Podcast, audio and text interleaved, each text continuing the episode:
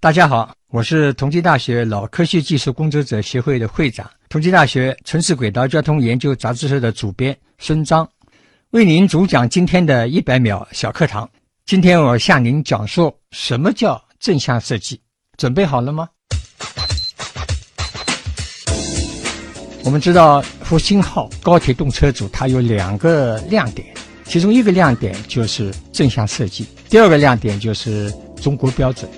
那么中国标准大家好理解，因为复兴号动车组它的最重要的标准有二百五十四项，其中百分之八十四是中国标准，还有百分之十六是跟国际的标准兼容的，所以它是以中国标准为基础的高铁动车组。第二个亮点就是它是正向设计，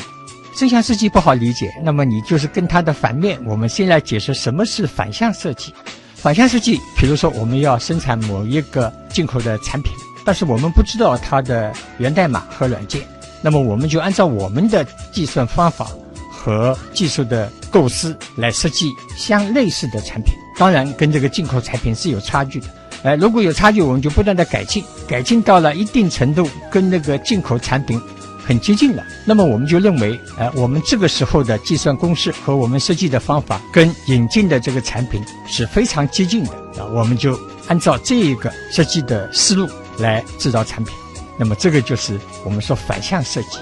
因为不知道它的软件和源代码，而我们正向设计就是倒过来了。啊，我们完全是自己的计算方法设计的这个程序，而且按照中国的运输的需求量身定制的这样一个中国标准的高速动车组。节目准备好了吗？正在将内容进行智能排列。嘉宾的情况呢？正在为您检索嘉宾的特殊喜好。不用那么详细吧？正在为您安装幽默插件，你这是在吐槽吗？正在为您更换全部文字素材，正在删除您的幽默基因，已将节目专业程度调低到百分之三十五。好了好了，马上开始节目吧。正在为您开启极客秀，欢迎各位来到本周的极客秀，本节目由上海市科委支持播出。各位好，我是搭乘过近二十次京沪高铁的旭东。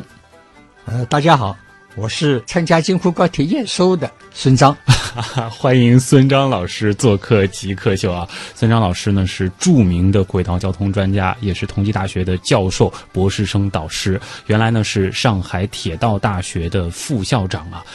最开始的时候，我是介绍了我和京沪高铁的这个关系啊。说实话，我自己回想了一下，可能是去了不下十次的北京，而没有一次是坐飞机去的， 全部都是借助京沪高铁的这个便捷啊。今天能够请到孙章老师做客极客秀，真的是非常的荣幸。那我们首先先通过一系列极速考场的问题啊，来认识一下孙章老师是怎样一个人。极速考场，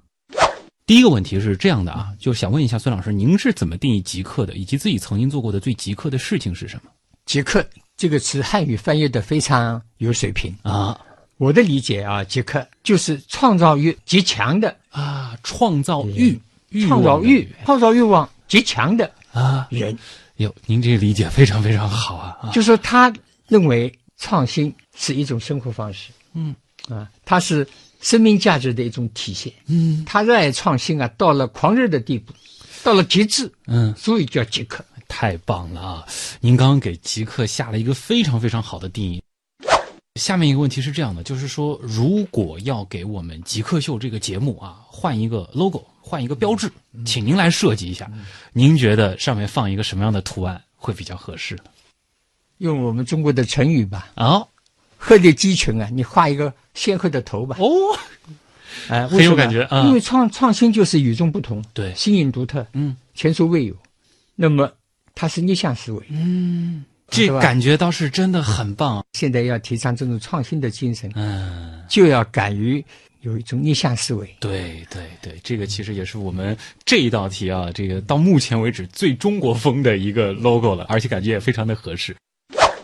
您和整个的这个轨道交通其实是打了一辈子的交道啊，这个领域您也是非常非常的熟悉。就是在那么多的这跟它相关的这些知识当中，有没有某一个现象，或者说某一个结论，又或者是某一个知识的细节，您当时接触到的时候就觉得哇，这东西怎么那么好玩儿？然后可能甚至是因此就觉得愿意在这个里边花更多的精力了。我在读大学的时候，我读的是唐山铁道学院，现在就是西南交通大学。唐山铁道学院读书的时候，我听了两个报告，对我学习铁路专业啊是很大的鼓舞。嗯，一个就是我们开学典礼上面，毛以生老校长，啊，呃，他是北京北方交通大学的校长。开学典礼结束以后，他让我们桥梁隧道系的同学、新同学留下来，他给我们开小灶，然后他走下主席台，走到我们这个桥梁隧道系的新同学的这个面前，呃，他就说：“欢迎你们，啊，你们要学造桥，嗯啊，这个我造了一辈子桥，欢迎你们来学桥梁工程。但我要问你们，什么是桥？”哎呦，一下子把我们问住了。桥太简单了，从来没想过给桥下定义。对，所有的词典上，中文的词典都找不到什么是桥就。桥就是桥嘛，大桥家就觉是得桥对吧？哦，后来一看，我们大家都不像现在的大学生那么大方啊，我们新同学都不认识，大家低了个头，怕这个跟他这个四目对视 啊，他叫你出来讲，我们都低了个头，他就看了我们的一种羞涩啊，他马上说：“怎么回事？你们都不敢回答？”嗯，那我就自问自答：桥就是空中的路，这个定义是创造性的。你看，哎，他把这个事物的本质抓住了，嗯，他是突破障碍。对，是吧？路就是跨越障碍的，空中的路首先抓住了事物的本质，第二个它的定义啊是量身定制的，既没有外延太大，也没有过窄，也不过宽。对，我开始想，因为我在苏州读高中啊，哎，那是小桥流水，好像这个桥应该是水面上的路。嗯，后来一想不对，他这么一说提醒我了。那么有立交桥是，哎，火车站的天桥不一定在水面上啊，对我的概括就不全了。哎，它是空中的路，多好啊！哎，它又不是过宽，因为我这个开学典礼结束以后，我马上到图书馆去查这个资料，只有查到一个解释文库，它对桥有一个定义，说是越过障碍的通道。啊，但是我马上一想，比了毛以生的定义，它的定义过宽了，因为它把隧道也包括进去了没错。啊。所以你看，它这个定义多好。哎呀，第三个吸引我的就是它有诗意啊，空中的路啊，像写诗一样，对，哎，有诗情画意啊，就是一种审美的情趣。所以我就想，这个科学工作啊，科学家真了不得，哎，他能够把一个很复杂的事物用最简单、简统化、简单统一，对吧？啊哎，把它这样一个深刻的这个复杂的事物，用最简单的四个字把它的定义对，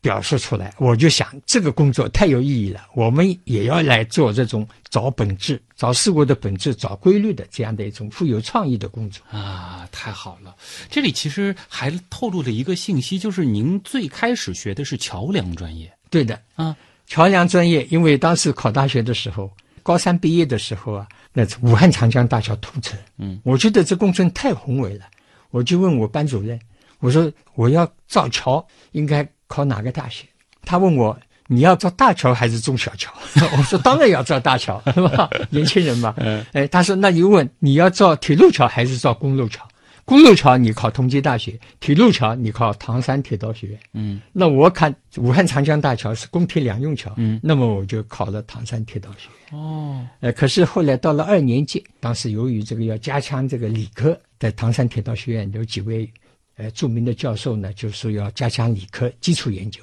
就抽了数学成绩比较好的，办了应用力学专业。嗯，呃，就办了应用数学力学系。我所以呢就您就抽到了力学专业，所以我毕业的时候就是唐山铁道学院应用力学专业毕业的。啊，应用力学和您后边儿就是花了很大时间去从事的，就是说整个轨道交通的，而且是偏宏观的这个领域，好像还是有一些区别的。哦，很有关系啊，很有关系吗啊因为它，所以我们要重视基础理论的研究，因为力学问题要解决的就是说每一个结构或者工程呃建筑物嗯啊或者工程结构，主要解决三个大的难题，嗯一个是强度，一个是刚度，一个是稳定性。对，强度就是它能够抵抗拉力和压力的，嗯，刚度它能够抵抗变形的能力。第三个稳定稳定性就是你，比如说我们一个筷子啊，你把它使劲压，两头压，压到一定的程程度，它会折了。对这在理论上叫什么？伤势稳定。所以我们这个桥梁啊，它很多行架，它都是一根一根这个杆件，这个杆件在两头受压的时候，它最害怕伤势稳定，两头一夹一压，它折了。对，所以强度、光度、稳定性是力学要解决的三大难题。嗯，那么我们要每一个工程建筑物或者结构物都要用最少的建筑材料钢材，是是吧？要使它的强度、刚度和稳定性最好。对我们看到的是轨道交通的网络、高铁的网络密密麻麻，感觉是很宏大的一件事儿。但其实你落在每一个细节上，其实这些力学的原理都需要一丝不苟的落实。对，嗯那么我们看高速铁路，为什么要客货运分线？啊，速度高了以后，为什么要客运列车和货物列车要分在两条铁路上面走呢？嗯，就是根据我们这个力学的原理，因为货运，嗯它的首先的要求是要重载，对，是吧？而客车它要快跑，嗯一个是要快跑，希望它越轻越好啊，高铁；一个是要越重越好，多拉快跑。嗯，可是这样的两个要求对同一个钢轨，它的要求不一样了。越重的，它的钢轨的截面要越粗，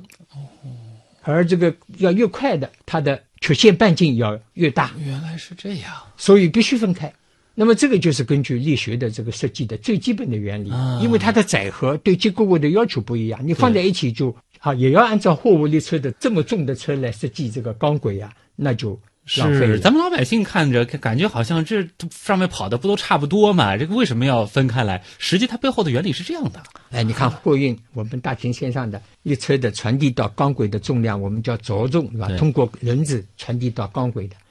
它是三十吨嗯，啊，一根轴传递下去的着重啊。而高速铁路只有十几吨，日本的新干线只有十一吨，三百系的只有十一吨对着重，所以它当然就快，要是轻，所以它要用新的结构的这个列车，让它减轻它的自重，呃，同时要轨道啊，它的线路要尽量的平直，也就是说，我们用我们的专业的话，就是它的曲线半径要大。你看我们的三百五十公里的这个最高运营速度三百五十公里的这个高铁线路，它的这个最小曲线半径是七千米，是。三百公里高铁它的最小曲线半径是五千米。这个背后其实就隐含了我们现在的比较流行的话说，就是工程思维了。这有的哎时候我们可能看到的只是的一个嗯现象，但是它其实最后为什么会落成我们现在看到的这个样子？它背后是非常非常复杂的这个原理，一层一层的论证叠加到现在的啊。还有一个小问题，其实想这个调节一下我们今天的这个这个气氛啊，很轻松的一个问题，就是如果说可以拥有一种超能力的话，这个我们可以甚至违背物理学的一些基本的规律，什么样的天马行空的想法都可以。不知道这个孙老师，您想要有一个什么样的能力？我最好希望谁能够发明一个能够把时间嗯，储存起来的冰箱，哦，因为人生总有一段时间觉得是浪费了。可是如果把这段时间乏味的时间把它包装起来，放到冰箱里面，嗯，时间不够的时候拿出来用，多好哎呀，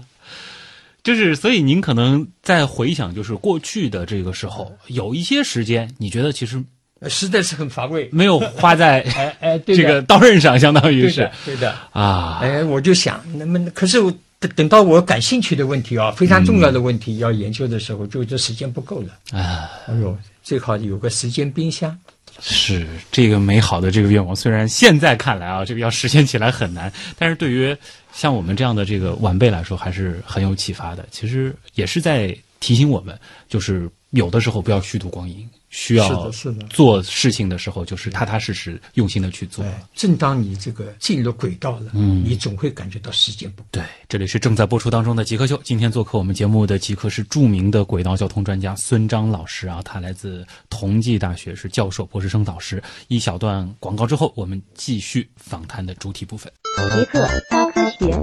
学。欢迎各位回到《极客秀》，本节目由上海市科委支持播出。各位好，我是搭乘过超过二十次京沪高铁的徐东。大家好，我是参加京沪高铁验收的孙章。呃，那孙老师呢，这个前面的这个自我介绍当中也是说到了，您就是参与了京沪高铁验收的是啊。孙章老师是著名的轨道交通专家啊，是同济大学的教授、博士生导师，也是资深的管理教育专家。前面呢，其实我们也是聊到了这个我们两个人和京沪高铁之间的这个关系啊。其实每一次坐京沪高铁的时候，我都有这种体验，就是这样子的一种轨道交通的存在，真的是重新定义了空间和时间在我们普通人心目当中的一个概念啊。那也想就是问一下您了，就是说前面其实您也简单的讲了讲，您最开始是学的这个桥梁的专业啊，这后面呢是跟力学打交道，哎，后面逐渐逐渐又是一个什么样的这个过程？最后和高铁打上交道的？其实我想到西方有一句谚语，嗯命是河，运是船，它这个诠释一下命运啊，嗯船只能在河里走。嗯西方的这个格言啊，富有哲理。我特别喜欢上甘岭的插曲，嗯，我的祖国，它的第一句唱词就是一条大河波浪宽，我的祖国就是一条大河。嗯在改革开放四十年里面，我们都是其中的一艘船，大河都是一样的，可是你的船走得快，走得慢，要你自己负责的。对有的人船走着走着翻了， 是吧？就说命和运啊，人只能在这样的一个改革开放这个大潮里面。哎，我大学毕业以后，当时就到了上海铁道学院，哎，以后呢，由于这个工作的需要，就成立了我们成立了一个管理科学研究所，这么我就当了副所长，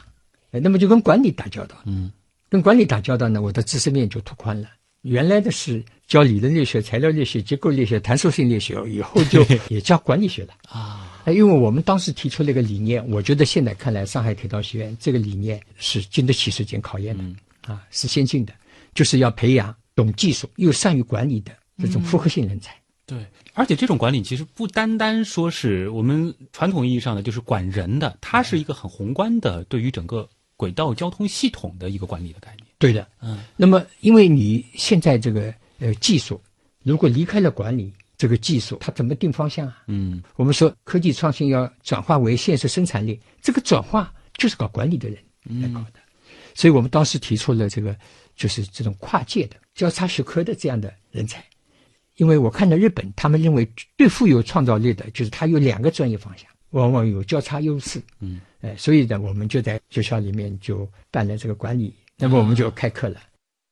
哎，然后到全国去讲学，哎，当时这这些学科啊有用的，嗯那么铁道部又把我调到苏州铁道师范学院，因为我看我的知识结构啊相对的比较全面，干了七七年吧。然后又铁道部让我到美国去考察当访问教授，嗯回来以后又把我调回上海，希望我来管科研，嗯因为当时已经要开始研究高铁了，啊所以我的运气非常好的，而且还交给我一个任务，把铁道学院和铁道医学院合并成上海铁道大学。对哎，那么这两项任务我都完成了，合并成铁道大学，我就当了铁道大学分管研发的这个副校长，是这样我就跟高铁挂上钩了。所以这个人和和的关系，呃就是我们个人的命运，这个故事很跟祖精彩国的啊，这对个。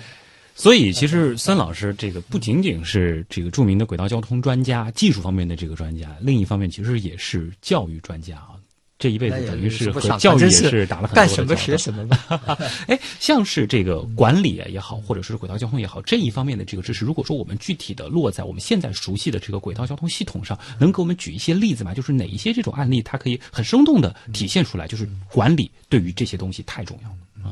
你看我们在管理学里面一个很重要的一个大系统理论里面一个层次理论，嗯，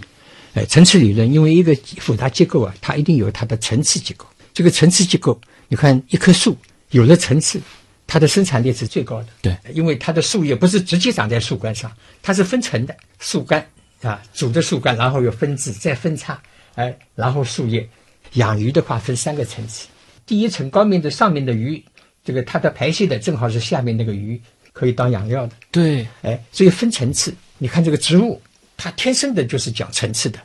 这个有乔木、灌木，还有草本植物，根系也是分层的，就是把自然界的这个能量啊，它的资源充分的吸收。嗯，那么看我们的高铁，刚才我们说的这个层次非常重要。对我们铁路客运啊，就分三个层次：高速铁路是大跨度的、省区之间的、经济区域之间的快速通道。嗯。第二个层次就是经济区内部的我们现在叫城市群，或者是经济区，像长三角经济区、珠三角嗯经济区，还有京津冀，那是一个经济区内部的相邻城市之间的快速通道，我们称它为城际铁路。好，到了大城市内部有市郊铁路，像上海，我们最典型的一说就明白到的，金就是山的铁路南站到金山。啊，对，哎，那么这三个层次不能混淆的啊，每一个层次都有它的一个特征的参数，这是我写的文章在科学杂志上分表的啊、发表的，就是题目就是轨道交通的层次结构。这个太重要了。就是说，对于我们普通人来说啊，这个跟轨道交通比较远的这些群体来说，我们可能会觉得，比如说像现在有高铁了，我们会看到最尖端的这些铁路的这些客运技术，好像觉得这个对于之前的我们熟悉的这些交通的这个方式是一种替代的、取代的，或者说是更近的这样子的这种关系。但事实上，它其实是在不同的层次上。占据着位置，发挥着自己的角色的，并不是说高铁的网建起来以后，我们之前的城际铁路网，甚至说城市内的这些呃这个更细小的这些铁路就不需要了。对这个问题啊，就在现实里面就产生矛盾了。最现实的就是启发我来研究这个层次结构的，就是沪宁城际铁路。原来我们定位它是长三角内部的城际铁路，所以设计的时候三十一个车站，哎 对，它是要活站很跃多经济区内部的大中小城市，是包括重要的城镇，因为我们中国这个城市化要城镇化，要活跃这个城市群内部的，呃，让它这个这个呃农民啊就地的城市化，这是我们国家跟国外的这个城市化的技术路径啊，有我们的中国特色。对，那么这样的话，沪宁城际铁路一共三百零一公里，我们去大树啊，就是三百公里，设计了三十一个车站。嗯，你想三十一个车站就是一个一个站间距十公里左右，就是十公里一个平均站间距。当然，第一期开通了二十一个车站，那么你平均也只有十五公里。可是我们给它设定的最高速度是三百五十公里。那么这样好了，通车以后就造成什么问题呢？有的火车站，即使你跳了停，你还顾不过来。所以现在你你查现在的我们的时刻表，嗯，就是沪宁城际高铁啊，它的时刻表上有三个车站，一天只有一对车。嗯，哎，这个一对车如果上行下行时间很接近的话，呃，上午如果十点钟左右，好了，它下午就没事了。所以有的火车站只营业半天，造成了一个非常怪异的一个现象。是呃，当时东方卫视做节目让我解释这个事，那么问题出在哪里？就是最高运运速度和站间距这两个关键的参数失调了，嗯，配比不合理，不匹配。嗯，哎、那现在国家铁路局出台了高速铁路设计规范和城际铁路设计规范，就是高速铁路的站间距啊，平均要三十到六十。那我们京沪高铁为什么好啊？它是五十九点九，所以它的效率最高的就平均速度和我的最高运运速度这个达数比最高，零点八二，对，世界上最高的。所以我在接受美国记者采访的时候，我就说，这京沪高铁，我们的设计是世界一流的。嗯，哎，你看很快就呃扭亏为盈了，对，啊，它的速度高啊，班次其实也很密，哎然后就是如果是选这个快线，像我们有的时候往返北京的话，一般会选整点的那一趟，对那真的是非常非常就的是快，四个半小时。 对，然后如果是这个去中间的一些这个小城市，你也是能够在很好的一个间隔当中啊，去选到相应的这个车次，去的这个时间也很快。但这个背后其实是有非常细的这些管理的一些知识渗透在里对面。，这就是规划的节约是最大的节约。对不，就有二八定理吗？没错你规划阶段的节约是节约总量的，整个工程节约总量它的权重占了百分之八十。对，你规划的好，已经省了百分之八十的钱。是。呃，整个实施的过程中间，它的节省就是充其量是对两成。就发展的路上走一些弯路不可怕，关对键是我们要在这些弯路当中汲取宝贵的经验教训，然后在做更大的事情的时候，我们就会节省更多的资源。对对，所以就是创新啊、创客啊、极客啊，就是要有一种求异思维。是哎、即使是司空见惯的事物，也要投以新的一瞥，对，用新的眼光去瞧一瞧这个司空见惯的事物。说的太好了，啊，孙老师，我们继续来聊啊。刚才呢，其实我们也是谈到了这个京沪高铁，您也有一个自我介绍，就是您曾经是京沪高铁的三十名验收专家之一啊。我们可以继续的再聊一聊这个高铁，因为这也是让很多中国人非常自豪的一个成就。这条高铁也被认为是中国高铁技术成熟的一个重要的标志啊。我们怎么去理解这样一段话？普通人怎么去理解高铁的这个核心技术到底是什么？它高在哪儿呢？呃，我们先从这个列车啊，因为现在我们这个这个复兴号的标准动车组是吧？嗯，这个中国标准的动车组已经这个飞驰在这个广袤的祖国的大地上。对啊，京沪高铁它的线路啊，我们是核心技术。我们中国申请的专利最多的比例最高的，就是在我们线路建造的技术。嗯京沪高铁我们是建在高架桥上，百分之八十几是高架桥。是高架桥它就不需要等它地基的自然的沉降，所以老外他感觉到不可理解，怎么你们两三年就可以建一条高铁？对，哎，他不知道我们的地基的处理啊，我们是用造桥的办法，用钢筋混凝土的这个管柱啊，打到岩石的基础上，所以它不需要等它自然沉降，因为原来的我们老的办法，嗯一条铁路啊，高速铁路，国外的高速铁路要等它地基要自然沉降，压实了哇才能够验收。这个很有趣，就是说，嗯像我，包括我身边的一些朋友，我们那个时候最早坐高铁的时候，我们还在感慨，嗯哇，高铁怎么那么奢侈？这个明明铺在地上的轨道就行嗯了，怎么还全部高架桥一个个造过去？但事实上，这个其实是性价比更高的一种 做法。对的，老外也不理解啊。他说：“你不是这样，你就这个造桥 吗？啊，对啊，造这么这个一千三百十三公 里，你造是桥，啊这个造价多高啊？”对啊，可他不了解，我们省钱了，哎，因为我们建筑材料的涨价嗯，比不上我们土地的涨价。对，可耕地啊嗯，十八亿亩红线啊，没错，所以要尽量少占农田，嗯，这是对子孙后代。呃，你看高铁它是节省土地的，对，而用高架桥的形式，它是双赢的，快，哎，底下还不影响交通对，底下还可以走人，嗯，呃，所以这个老外很羡慕。另外一个，正因为是高架桥，所以我们的曲线半径就足够大。嗯，就是转弯的半径啊，我们是七千米，对，最小的转弯半径七千米。大家有没有想过，我们为什么坐飞机要安全带，坐汽车也要安全带，只有乘高铁不需要安全带？哎。想过吧？还真没想过，当时也其实很好奇。我最早坐高铁的时候速度那么快，对吧？这个我在摸了，那个座位上就是没有这个东西。啊哎，这为什么呢？ 不这知道个就是其实我们啊今天这个节目啊，正好有机会太好了跟大家讨论，因为我们高铁它有两根轨道，嗯，我们说每一个这个运动中的一个运载工具啊，它都有六个自由度，嗯，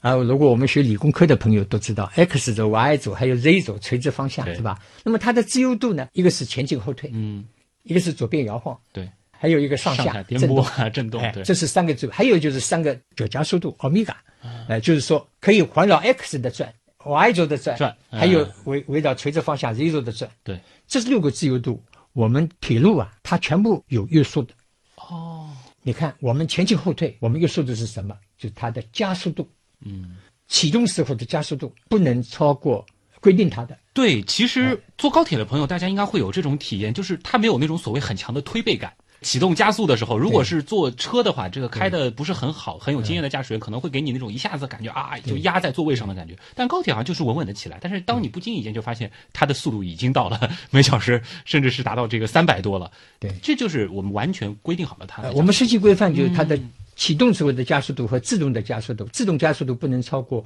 就是加速度每秒多少米。对那么它速度的变化呢，就是秒的平方。对每秒每秒，对吧？我们重力加速度是九点八个米对每秒，秒方分之九点八米九。点八米，那么我们铁路规定的，自动的时候减速度不能大于每秒秒平方的一米。啊，所以无论是启动还是制动哎，对，加速的时候，启动的时候不能超过二点五米。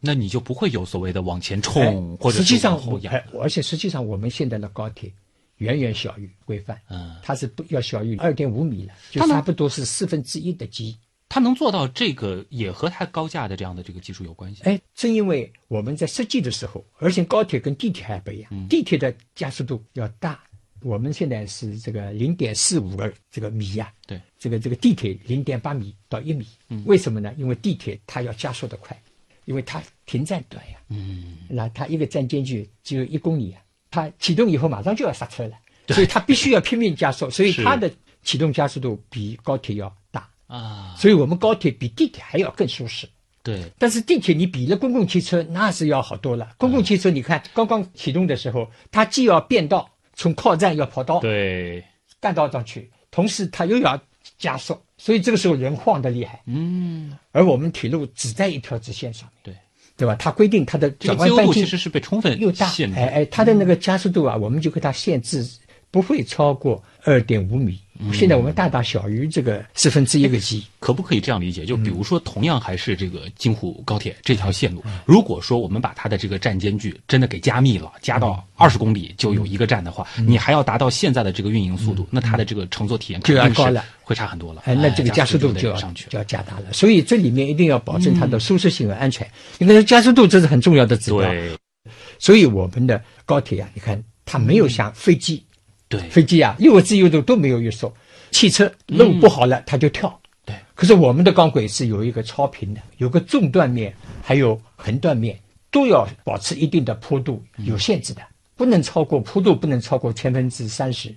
呃，那么还有这个平面的这个，所以它在六个自由度方向它都有约束。是，而汽车，你看，你你你转弯的时候，你觉得要好像被甩出去了，嗯，呃，还有一个路不平，它就跳起来了。可是高铁绝对没有，哎，其实我们最早看到就是这样的这个高架桥的这种设计的时候，我们心里也会有一些疑惑啊。比如说像这个高铁，我们每一段其实这个轨道啊，其实都还很长。那其实长了以后，我们就会想，比如说像这个日胀冷缩啊，它可能也会有一些这种形变，包括就是说桥本身它有没有这种沉降的这个可能？因为高铁它运行的这速度其实非常非常的快，如果说它中间发生了一些小小的这种起伏，那你。考虑到这个车它运行的速度很快，那是不是会产生危险？这方面我们是怎么克服的？现在有这个不是智能高铁嘛？啊，我们在施工也好，在运营过程中间也好，我们有试验列车，嗯，试验列车开过一次，所有的数据都测出来了，哦，哎，然后它有异常的话，它跟你报警，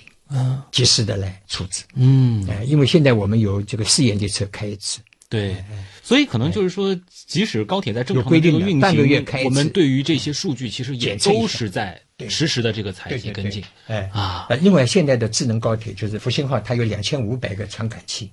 它都可以在运行过程中间的这些参数的变化，嗯及时的动车段和控制中心都能够读到。嗯，太好了！这里是正在播出当中的《极客秀》，今天做客我们节目的极客孙章老师呢是著名的轨道交通专家啊。我们一小段呃广告之后就进入今天的最后一个板块，问题来了，我们也来看看网友啊对于高铁、对于轨道交通啊都有哪些有趣的问题。马上回来，问题来了。问题来了，问题来了，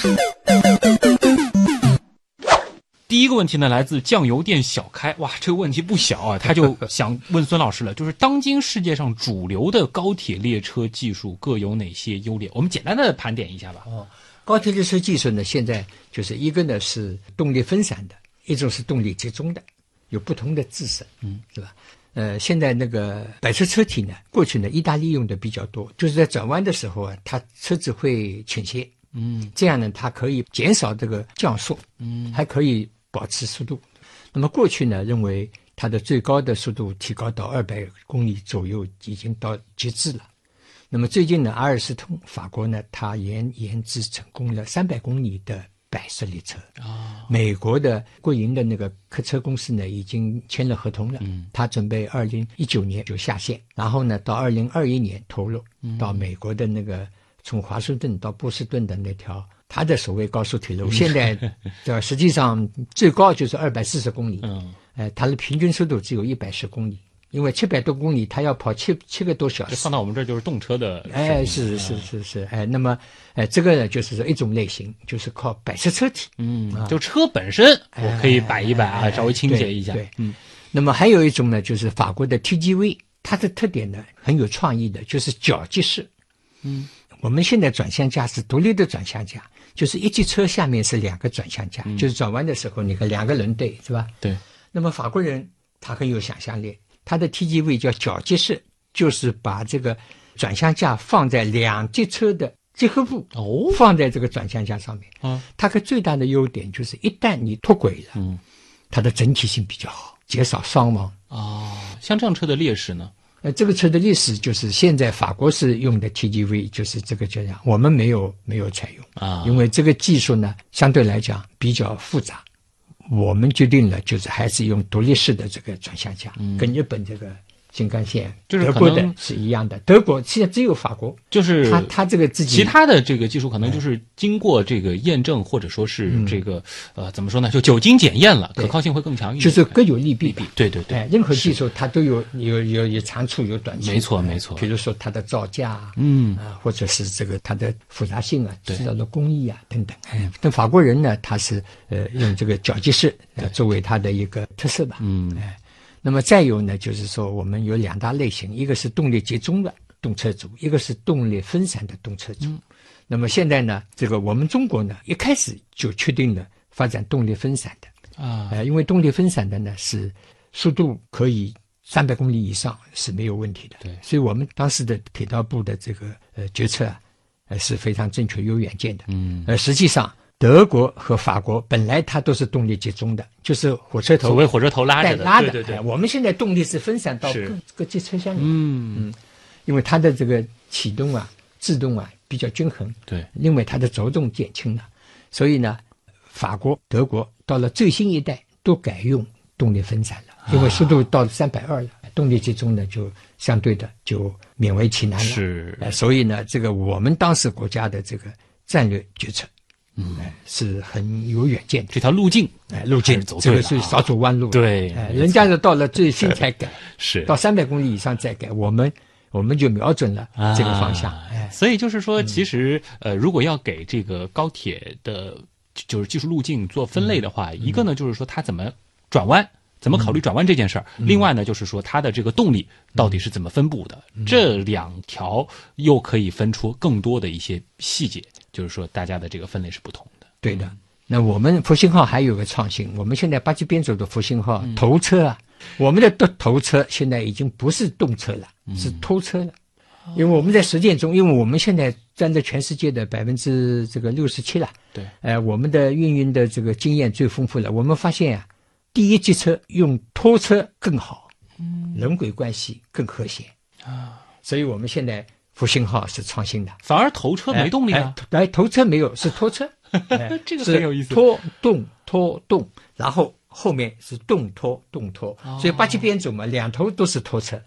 所以这个是我们又创新的。哎呦，这个其实如果说以后这个小朋友在这个嗯回答问题的时候，不能想当然了啊！以前我们都是火车头带动，哎是的对嗯你要放到高铁上，放到复兴号上对，对嗯火车头其实是被火车身体推着走啊，这样子的一个。哎那么搞技术的人都知哎道，动车呢，这个车厢上面是热变器，嗯拖车呢上面是变压器啊，哎，那么这个就区分了动车和拖车，而这个一边起下面肯定那个人轴上面是带了电动机的，对。好，下一个问题啊，永远的少数派。哎，我这个问题其实我也很关心，就是呃，为什么有些城市高铁站离城市核心很远？这个规划它背后是怎么考虑的？这个规划，我觉得也是我们快速发展中的一个不足之处。我个人认为哦啊，呃，因为当时为了快，快呢，因为你离开远，它就征地就便宜，哦，另外征地就快，没有什么拆迁。而如果我们光是考虑快，嗯，呃，那么当然是越远越快。对，所以有些我去到这个考察这个像镇西高铁，我的天，这个下车以后公共汽车都没有，就高铁上节约的时间，结果哎哎其是实的在是的室内交通对上的又补回去了。这是我们我觉得是可以改进的，就是今后要尽量靠近市区，嗯，因为我们高铁可以通过高架甚至隧道、地下隧道直接进入市中心，对，这个减轻城市交通的压力。是你看，我们城市四面八方都集中到很远的郊区，嗯这个城市交通的压力特别大。对。所以，这位听众的问题很有水平。嗯，当然这个背后呢，其实还有另外一个逻辑，我们也能理解，就是说希望通过高铁站的这个红利，带动一片新城区的这个发展。这但个是在就是实际发展的地过程方当政中，府的领导嗯，和铁道部的想法呢，可能在这一点上呢就不谋而合，嗯所以呢造成了高铁站越来越远。啊我觉得两方面都要反思。当然，就是当下看它可能是不便利的。我们如果哎对说把这个问题交给历史去解答，再过对十年、二十年甚至三十年，对我们可能再来回头看这个问题的时候，相信这件事情它到底这个利大于弊还是弊大于利，会有个更明确的这个判对断。，那么这个就是说，我们基础设施有一条原则，啊嗯就是适度超前。嗯 你不能考虑到五十年以后，哦，它是也会繁荣了。对啊，那么哎这个就是还是适度超前。所以就是按您的看法，还是应该离市区要更近一些，会对比较的好。因为高铁可以通过技术方案来解决，可以高架进来，也可以地下进来。其实像上海的这个虹桥站，包括北京的这个南站，嗯其实离市区、就是和市区的这个关系还是相对比较好的，都是可以对通过大量的这个交通直接到市城市最繁华的部分，包我括们它附近我们已也是经繁有华的轨道交通了，对吧？但是也要看有好的一城市些它没有对轨道交通，可能这是个的会哎哎，这个会对那个广大的乘客带来很大困扰。嗯。帕斯问了一个问题，他嗯说：“我在高铁站看到的橙色高速动车组是做什么的那就是检验车啊您前面提到的和这个维修车啊哎因为他为了使大家警惕我要来了，所以穿的就是工作人工作服， 啊黄颜色是最容易被人家就远距离就可以看到的。啊？”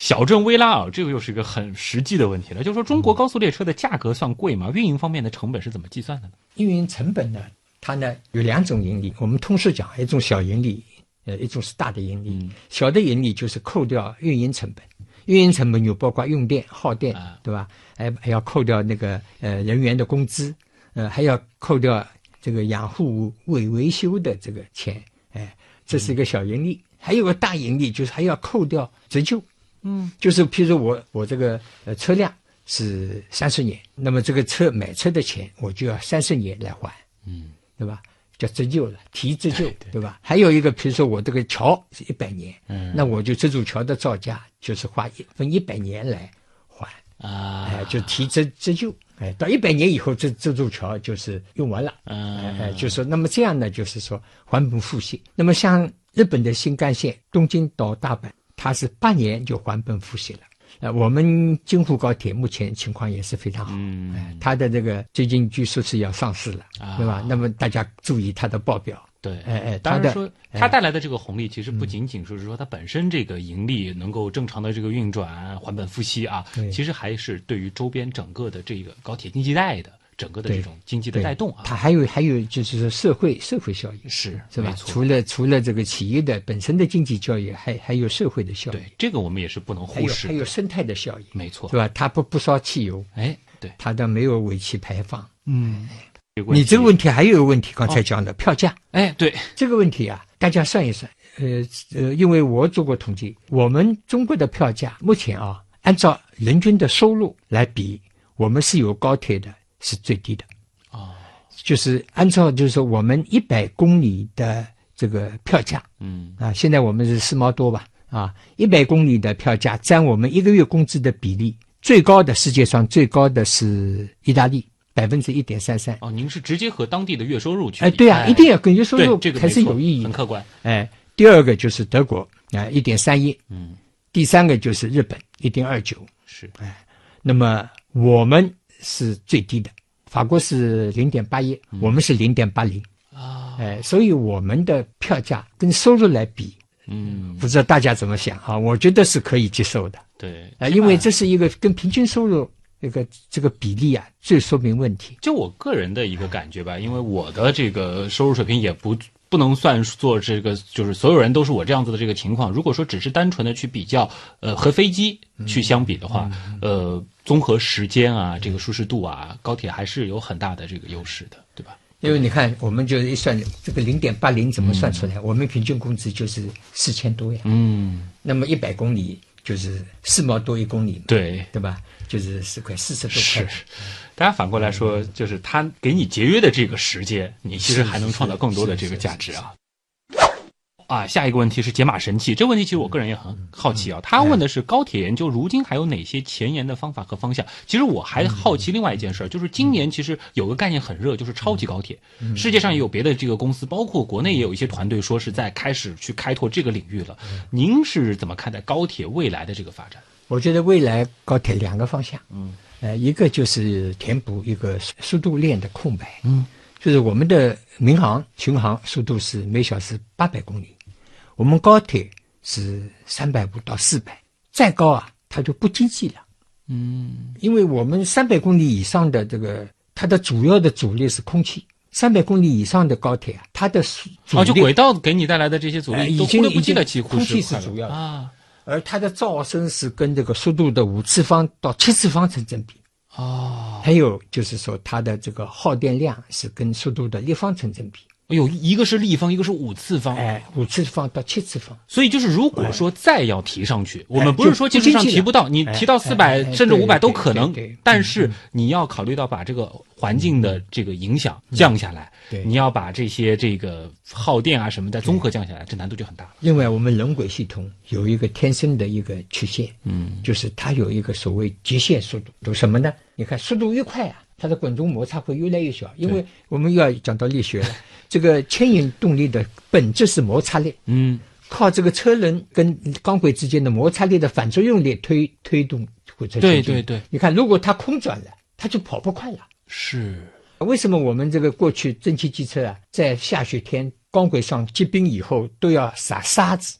撒上黄沙才能够向前进啊？就是要靠摩擦力。可是你这个速度越快，到了四百公里以上，再快五百、六百，肯定存存在一个天花板，就是它会空转。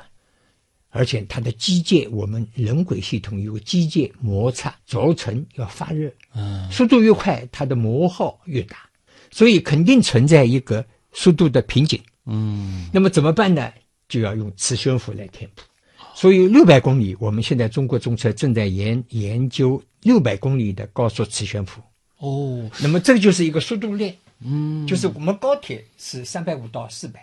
然后磁悬浮就是六百，飞机八百。明白了，哎这个其实梯度就非常对非对常的清楚了。对，之前有很多人还在说，就包括前两天，因为我去浦嗯东机场，然后还有人在感慨，就是说，哎，这个磁悬浮和高铁对到底是一个什么样的关系呢？是这个有了高铁以后，磁悬浮也无所谓了嘛？当时听孙老师这样一说，它因填补为有天花板在，对你填补两千公里的出行以后，这个六百公里的磁浮就非常好。啊，哎，因为它解决了没有摩擦了，它浮起来的，对，对吧？那么这个就是，所以上海的我们这个地业啊，还是有贡献的，嗯，为我们这个高速磁浮啊积累了呃，不仅建设运营，对吧？丰富的经验有一。些试验，有一些这种试运营或者是这样的尝试，对它储备的或者说是准备的，对可能不是未来五年，它可能是十年、二十年甚至对更久。对，嗯那么还有个方向就是智能高铁。嗯，智能高铁呢，我们明年张家口到北京的这条高铁就是智能高铁。嗯呃，它会就是无人驾驶，但是呢，有人值守。嗯，到二零二五年呢，我们就是全部人都撤掉，全自动驾驶。那么到二零三零年，我们的规划呢，就是全国推开无人驾驶。啊。呃，计计算机比人的可靠性高，这一点大家放心。最新孙老师还是很好奇啊，就是您已经谈到了，就是说智能化，对吧？这个本来今年有个很热的词，就是人工智能，现在越来越厉害嘛。那您觉得未来就是人，嗯，我们一个个人作为个体，我们在整个的这个轨道交通网，或者说是像是这样的这个高铁网当中，我们到底是起一个什么样的角色呢？除了乘客之外，我们作为运营或者是管理的话，呃，人工智能的本质就是机器的学习。嗯机器向人脑的功能学习，我们是帮他设计的啊。当然，它个别的可以打倒这个围棋的这个阿尔法狗啊，哎它可以把这个围棋冠军啊、世界冠军打败了。嗯，它仅仅是打败个别的人，但是我们整体的大写的人，他是打不败的，嗯因为我们是帮他设计了，他记住了所有的几千盘决赛的那个嗯棋路，让他超过一个人单独的人，啊，是大写的人帮这个机器战胜了小写的人。我为什么刚刚问了这样的一个小问题？其实最后一个问题就是来自喷奔奔啊，其实他嗯很好奇的就是，如果说现在去从事这个铁路方面的这个研究，在未来这个就业前景怎么样？ 不知道您怎么看、啊，铁路的铁路的前景肯定好的，肯定好，因为我们国家这个国情决定的，我们不能像美国，美国的这个它的这个交通运输机构啊是不可复制的。嗯，那我在美国当访问教授做了个统计，呃，它的那个交通部是大布置的，是六七年就是联邦交通部了，海陆空它全部统计的，八十公里以远的出行，它百分之五十六的人开自己开汽车。嗯百分之四十一的人坐飞机。美国的飞机啊，支线飞机啊，它有呃一万五千个机场的，确五千个标准机场，一万个是呃简易机场，百分之九十七没有了。八十公里以远的出行全部烧汽油的，嗯还有百分之二的是坐长途汽车，灰狗，对吧？对，只有百分之一的人坐火车。它这个交通运输结构决定了它的能源结能构源。消耗嗯等等。它的能源消耗，它只有占全世界百分之六的人口，可是它消耗了全世界百分之二十五的对能源。但这种情也就是况说不可能再复制哎到。，如果像，美国的这个交通运输机构来复制，那么我们全世界需要五个 地球才能供求平衡。所以当下看来，就是说铁路依然是在未来可以预期的未来，对哎我们国家会大力发展的一种交通方式。是，嗯，所所以以就业前景依然是好的，对吧？对但是如果说结合到刚刚孙老师的一个概念，就是可能未来智能化程度会更高的话，我们如果说要从事这个铁路方面的这个工作或者是研究，可能需要想一想，就是哪一些是更难被取代的，或者是更需要动脑子的，要考虑更多层次的这些位置了。现在需要的是基础研究的人才。嗯，现在我到现场去啊，有些同呃学生啊，我们学校毕业的，就说老师能不能帮我来搞这个传感器传过来的数据啊，要让他帮我建立模型、数学模型的人才，嗯，就是要搞算法。你像阿尔法狗都是统计学的一些算法，是。所以大家还是要学好基础课。啊，太好了啊！今天真的再次感谢孙章老师做客《极客秀》啊，给我们讲了那么多。其实，一方面是带着我们去了解了高铁也好，整个轨道交通也好，现在最前沿的一些发展，同时呢，也通过您的人生经历啊，带我们回顾了过去那么多年轨道人怎么样一点一滴的积累，最后让我们可以以高铁作为中国非常自豪的一个象征啊！也再次谢谢孙张老师，也感谢那么多的轨道人，谢谢你们。也谢谢主持人。那么，以上就是本周的极客秀。本节目由上海市科委支持播出，我是旭东，咱们下周再见。